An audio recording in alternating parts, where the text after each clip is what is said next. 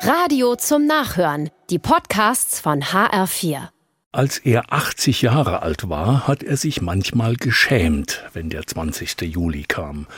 Das hat er mir mal erzählt.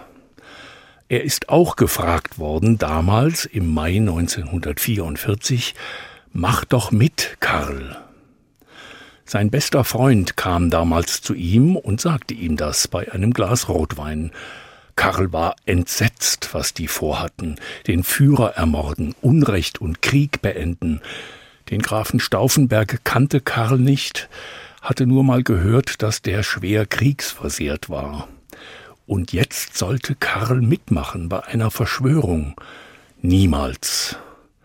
Er hatte doch Gehorsam geschworen.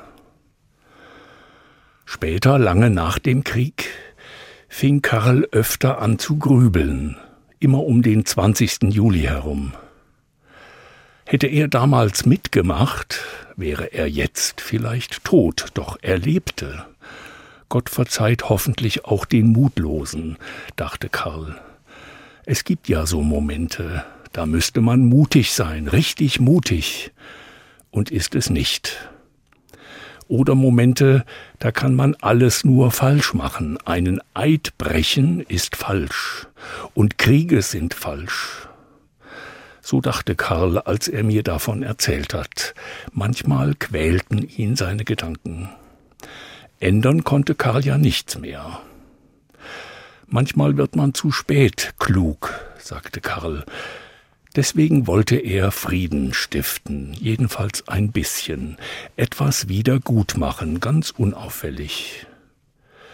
Und spendete Geld für arme oder kranke Kinder in Polen und Russland. Sie sollen es gut haben, erzählte Karl. Unbeschwert sollen sie leben, sagte er, anders als ich. Und dann bat er Gott auch noch ganz leise, dass aus seinem Geld etwas Schönes werden soll, nämlich möglichst viel Frieden.